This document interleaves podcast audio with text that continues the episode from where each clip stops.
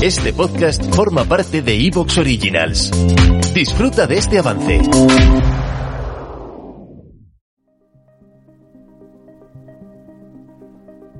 Hay cosas en este mundo que superan con creces la capacidad de comprensión humana. Cosas que no pueden explicarse, cosas que la mayoría de la gente preferiría ignorar. Nosotros nos ocupamos de esas cosas. Estás escuchando Universo de Misterios.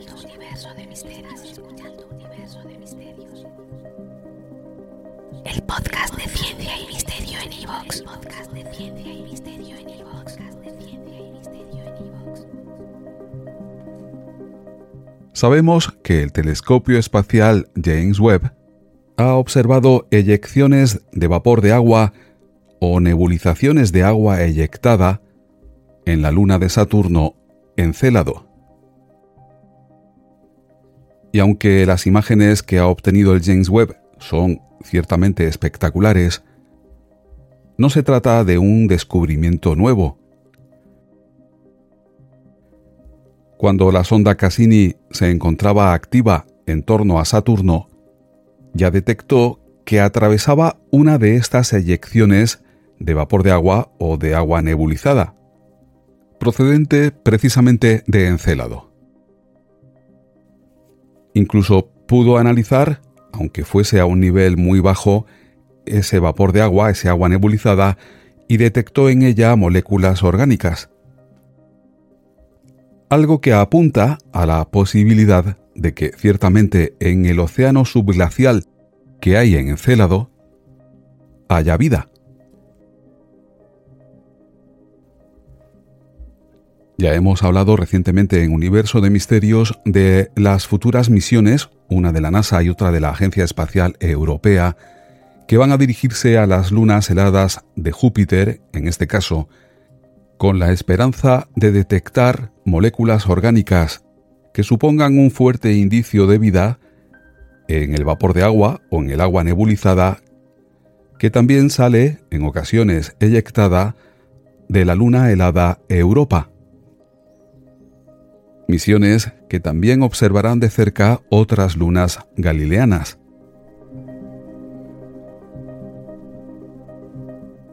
Pero, ¿qué ocurre con exoplanetas, con cuerpos planetarios que orbitan remotas estrellas distintas al Sol. ¿Habría alguna forma de averiguar si en alguno de estos exoplanetas existe vida? Pues la respuesta es afirmativa.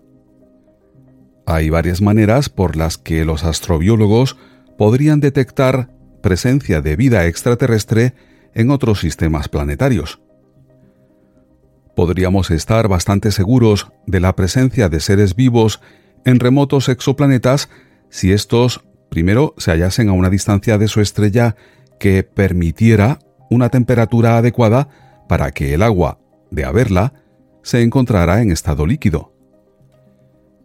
Segundo, si este hipotético planeta tuviera atmósfera. Y tercero, si la composición de esta atmósfera fuese una composición determinada, con presencia de gases que necesitarían ser aportados continuamente, gases que de no existir una generación continua y biológica, hubiesen terminado disipándose en el espacio o desapareciendo. Es lo que se conoce como biomarcadores, y futuros telescopios serán capaces de detectarlos.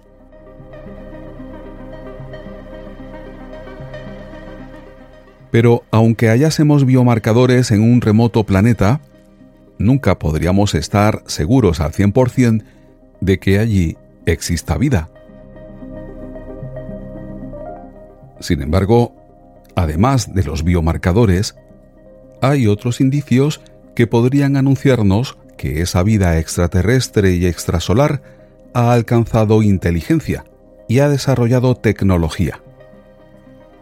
Y si algún día observáramos esos indicios, podríamos estar bastante seguros, sin necesidad de llegar hasta allí, de que en aquel remoto planeta existía vida inteligente y tecnológica. ¿Qué indicios serían esos? Pues lo que en astrofísica se conoce como tecnomarcadores. Recordemos que el astrofísico español Héctor Socas escribió en su día un interesante artículo sobre tecnomarcadores y que lo entrevistamos aquí en Universo de Misterios. Héctor nos contó que si algún día llegáramos a observar presencia de satélites artificiales orbitando un planeta, obviamente esto sería un indicio inequívoco de la presencia de vida extraterrestre en ese planeta, vida eh, presente o antigua, porque si los satélites se colocan en determinadas órbitas, podrían estar allí durante mucho, mucho tiempo y perdurar después de que la civilización que los puso en órbita hubiera desaparecido, si ese fuera el caso.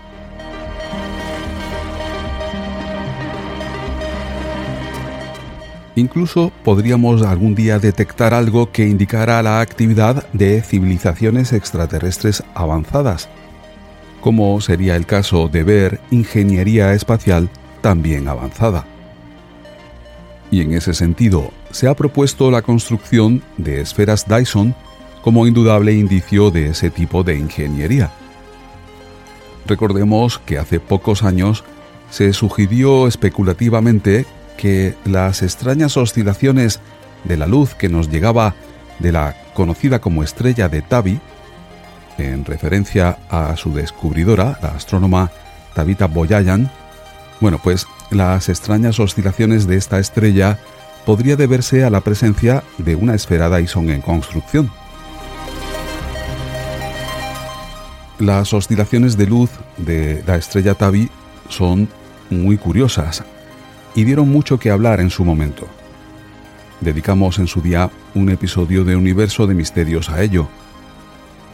Pero, además de la actividad de inteligencia extraterrestre avanzada, también se explicaron estas oscilaciones de la luz de la estrella a través de causas naturales. Y la idea de la esfera Dyson en relación a la estrella de Tabi fue aparcada. Pero, además de los cinturones de satélites o las esferas Dyson, hay otros indicios que serían fuertes indicadores de actividad de inteligencias extraterrestres avanzadas. Y hoy en Universo de Misterios vamos a conocerlos.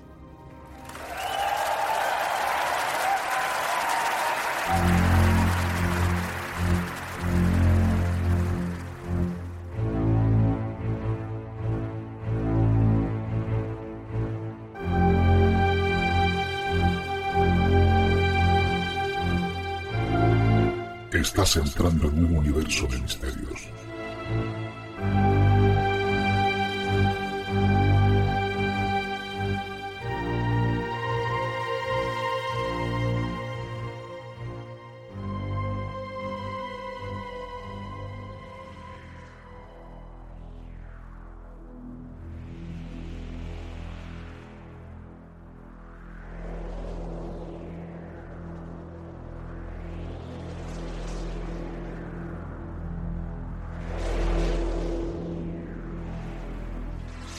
Comencemos recordando lo que es una esfera Dyson.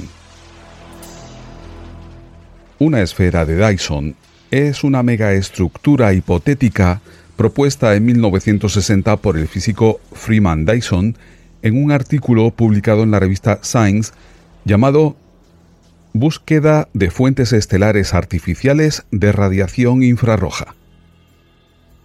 Básicamente, una esfera de Dyson es una cubierta esférica de talla astronómica, es decir, que eh, tendría una distancia a la estrella equivalente al radio de la órbita de un planeta, y que una hipotética avanzada civilización extraterrestre podría construir alrededor de una estrella para aprovechar al máximo la energía lumínica y térmica del astro.